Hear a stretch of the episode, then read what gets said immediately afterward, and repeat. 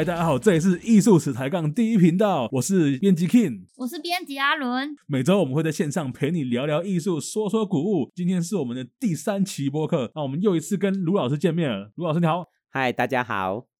那上一周呢，我们跟卢老师聊到了这个荷兰人呐、啊，辛辛苦苦的从欧洲一路打打杀杀杀到中国来了，结果占了澎湖之后没得到好处，被明朝政府赶走，赶到台湾来。那今天我们就请老师陪我们继续聊聊荷兰人到了台湾之后又发生了什么事。好，我们说啊，在一六二四年呢、啊，荷兰人就被摸着鼻子就从澎湖啊撤到台湾来，是啊、哦，就撤，应该是准确点讲，应该是安平啦，安平哦，安平。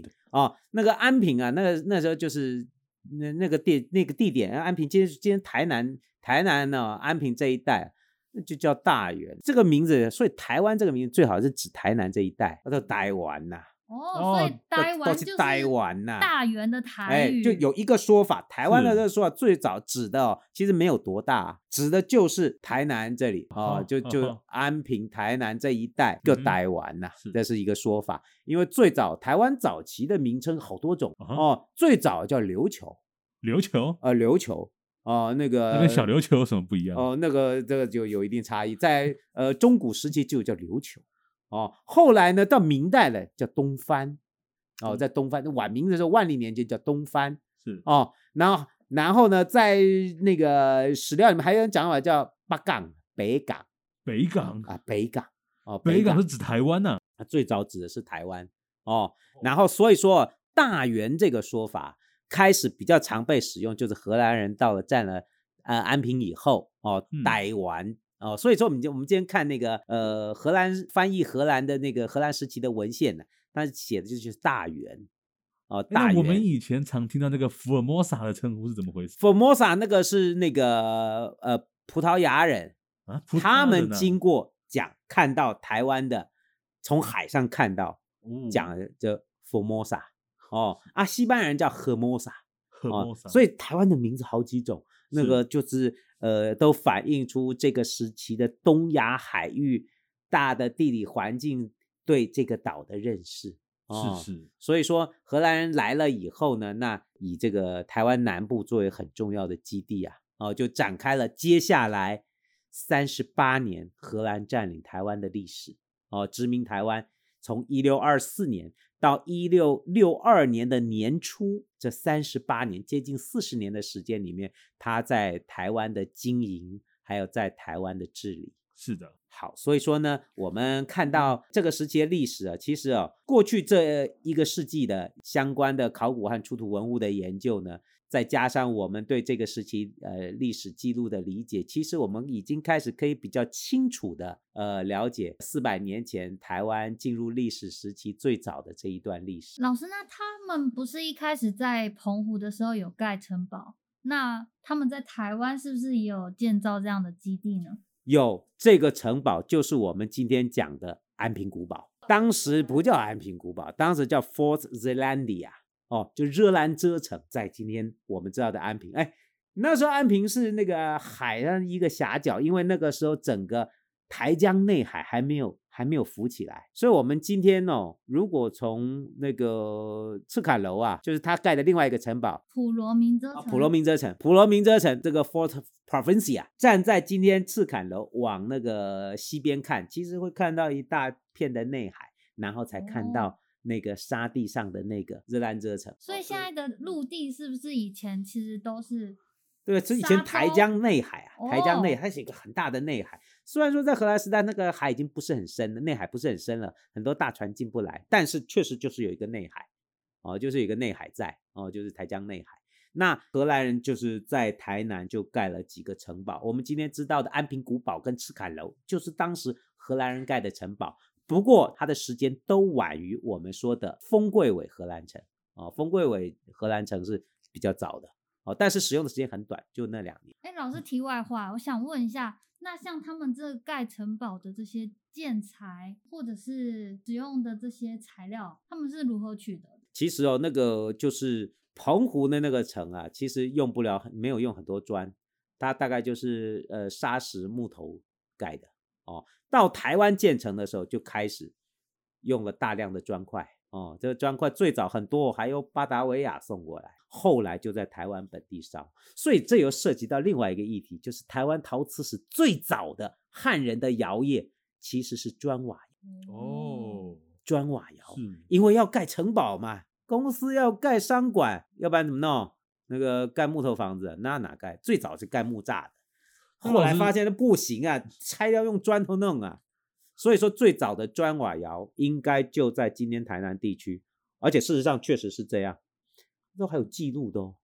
郑成功打过来的时候，是从鹿耳门那边上来，嗯嗯嗯，他打进来的时候，有个土地测量师啊，就看郑成功杀过来了，说往北边看，就看那个，还说，然后他就描述掉，还说有个砖瓦窑，真有。那台湾人烧的砖瓦，那些欧洲人用得惯吗？我们规格一模一样。哎，这就说到另外一件事，这个砖瓦，当然你觉得哦，荷兰人来自己烧啊，自己烧不累死啊？对嘛？汉人工匠来弄嘛，对不对？找汉人来弄，你看种地找汉人来弄，种甘蔗找汉人来弄，种稻子找汉人那个汉人很好用的。他他不是今天才知道，他在巴达维亚的时候就知道。巴达维亚建成，好多中国人去那边搞这搞那，是是。呃，中国人那个出去出国出国都跟做贼一样，都都不 不回家了，在中国文献上的都叫押东啊。押东就不回来了，不回，因为回去中国那个时候是不准你出去外面的嘛，嗯，这这海禁不准出去的，那他出去就不回来了，嗯，就跳船了，就不回来。所以他出国以后，这些华人就在殖民地生活，哦，比如说到马尼拉帮西班牙人做，所以最早的华侨啊，这些华侨其实已经生根落土，哦哦，他们就是。在当地过日子了，嗯哼，所以都提供很多技术劳务工作，嗯哼，哦，那个人们都讲啊，像这些呃，在巴达维亚，在那个王城，呃，在那个马尼拉，哦，那好多华人的，都有华人街啊，都有那个中国城啊，呃，提供劳务，在那时候的台湾也一样，很多的华人来，中国人来这边务农或者是提供劳务工作，烧窑一定就是，所以说他来那个砖呐、啊。基本上也都是中式中国人做的。嗯，今天我们看老师这些还遗迹还有吗？你今天去安平古堡，是安平古堡最有名的，有没有进去的那面墙？嗯，那个砖，你觉得呢？啊，从巴达维亚送来，你的船都是都是压舱都压砖头，压舱石压过来，有啦，应该是有一些，但是真正大宗应该是本地烧。所以那个前几年考古学家他们挖安平古堡的时候。那个下层结构都有出来，哦，这些砖应该就是，而且就是建在沙地上。当时记录上说，安平古堡建在沙地上的城堡。那个发掘，考古学家发挖掘到那个地坪啊，当时十七世纪地坪，它就是建在沙场沙地上面的城堡。哦，所以荷兰人来就开始了。其实台湾的早期的产业就从这里开始。哎，老师，刚刚我们提到说。这个安平古堡经过挖掘，那除了挖到这个建筑或城堡的遗址之外，最大宗的我们还能看到那个时候留下来什么东西啊？其实我们这就说到古代的物质文化遗存啊，真的，你透过考古说它可以挖出来找有机材质的，基本上很难保留下来。嗯、是哦，有机老师什么叫有机？不就是哎对，就是像织品啊，哦衣服啊，纸张啊。哦，这种会烂掉的，基本上都不不容易保存下来。是的，哦，那无机材质的物件比较容易留下来。什么叫无机？金属，嗯，石质，还有最大宗人类做陶瓷，啊哈，这些不会烂，没错，它就会被挖出来。哦，这些这些遗物挖出来以后，透过我们的研究，还有这个分析重组，我们就可以复原它的那个时候的物质文化。所以今天我们对荷兰时代的了解啊，是是是，除了历史文献记录以外，出土的文物哦，大部分以无机材质为主，就会辅助我们拼凑出那个时候的物质文化的发展的历程。嗯，我们对荷兰时期了解，早早以前老师早年做那个风柜尾的时候，对，就很明确的，那个时候我在风柜尾做调查的时候，其实已经透过这些遗址表面。还遗存的这些遗物，就可以拼凑那个时候的贸易的过程，确实是这样哦。这些出土的陶瓷，直接就让我们拼凑出那个时代的很多的讯息。那我们都分别看到了哪些类型的陶瓷或什么样的器物？哦，我们看第一阶段的，就是说我们在澎湖丰贵尾找到的，那个文献上说已经有贸易，但是贸易的状况不是那么清晰。可是透过出土，我们都可以看到丰贵尾荷兰那个小城堡哦。是的，文献上讲有四个四个边角的那个那个灵堡，然后中间呢还有那个司令住的地方，然后外面还画了一个仓库，那个遗物就散在那个仓库旁边。所以很多，我们把那些标本也不会很多，但是呢，从这些遗物我们把它呃进行分析以后，就发现他们真的开始在做生意了。荷兰人早期啊，就是说刚刚进来中国沿海开始要做贸易哦，他们在澎湖就开始收货。啊、哦，我们就开始他们做，呃，中国货物的转口贸易。那我们看，你说丝织品大概都保留不下来，陶瓷遗物啊，看得就很清楚。高档的瓷器，景德镇的，差一点的福建漳州的瓷器，这些都是可以卖钱的。嗯、哦，这些货物可以转口贸易，这在澎湖就已经看到。然后我们在台南的安平古堡的发掘，是，也看到了同样的东西，跟风柜尾那批东西一模一样吗？呃，类型都是一样的，是哦。然后依照不同的时期，我们要看它类型的差异，而且还可以看到不同的人是我们在今天的刚才讲到的这个荷兰的城堡跟台南安平的热兰遮城的这个遗址啊，安平古堡遗迹，我们都还找到哪些是他们贸易用的瓷器，就是从中国贸易过来的、嗯、哦。哪一些是他们自己用带来的？因为我们也发现有一些根本不是中国做的。是的，比如说、啊、什么意思？他们自己船上带来荷兰人自己用的陶器，那个东西叫盐釉陶啊。呃，这个盐釉陶是什么？就是它那个表面的釉是用盐来做的，用盐来做釉，盐可以变成用盐来做的。那个我还记得，我二十年前在丰柜调查的时候，那个时候那个采集到以后，我拿在手上看，我就反应不过，就我的反应，这不是中国的，嗯，这不是中国的。这哪里来？哦，当然老师是这方面的专家，所以一 看一摸就，这不是中国的，而且这是老老的，这古老的标本，哪里来的？回来一查资料，哎呦，这是荷兰人，就很确定，在荷兰城堡的遗迹，你就会看到荷兰人在船上用的东西带下来，哦，就是这种陶罐。哦，老师，盐釉陶有什么特征吗？就是那个表面那个釉哦，是用盐来做的。哦，用盐来做的。他在烧造的时候，对，烧造的时候做这种盐釉陶，中国人是不做的、啊。那个盐哦，盐是什么？它的那个化学的式子是什么？NaCl，氯化钠嘛，对不对？NaCl，氯化钠。所以那个盐是什么？氯和钠。对，对不对？氯化钠里面的钠呀，就叫钠盐。这个钠就是陶瓷的釉里面很重要的酶溶剂。哦，有这个钠。如果跟土里面的硅酸盐结合，嗯，就会变成釉。所以古代有一种，一直到今天都还有，就是有一种釉叫盐釉。是，就在烧高温的时候，你把那个盐撒到窑里面去，哗，这样撒下去，然后那个那个盐呢，高温就会气化，就是有氯气，有毒哦，氯气跑出去。啊，那个钠呢，就覆盖到胚上面，嗯，烧的时候它就变成釉。哦，所以老师那个表面亮亮的那个就叫做釉吗？那个表面的附着跟一般的釉又不一样，因为表面又是一点一点的，一点一点的，很漂亮。那个跟跟那个麻点一样，每一个釉面都是亮的，就是像一个一个的小珠珠这样子，玻璃的珠珠这样子附着，很漂亮的，那就叫盐釉。但是那个烧不能在室内烧。今天我们看很多那个。陶艺工作室那位电窑放放在工厂里面哦，绝对不行啊！因为它烧投盐进去就会有那个氯气出来，你就会被毒死，所以它一定在室外烧。嗯哼，那个老师在那个台南艺术大学嘛，我们这个学校是有那个陶瓷研究所的哦，哦，他们那个陶艺家一堆陶艺，以前我还记得以前我跟那个陶艺家很多都以前就认识了，都很好的朋友。他们有时候烧窑，他那个我的很多我们很熟啊，他们烧窑会找我去。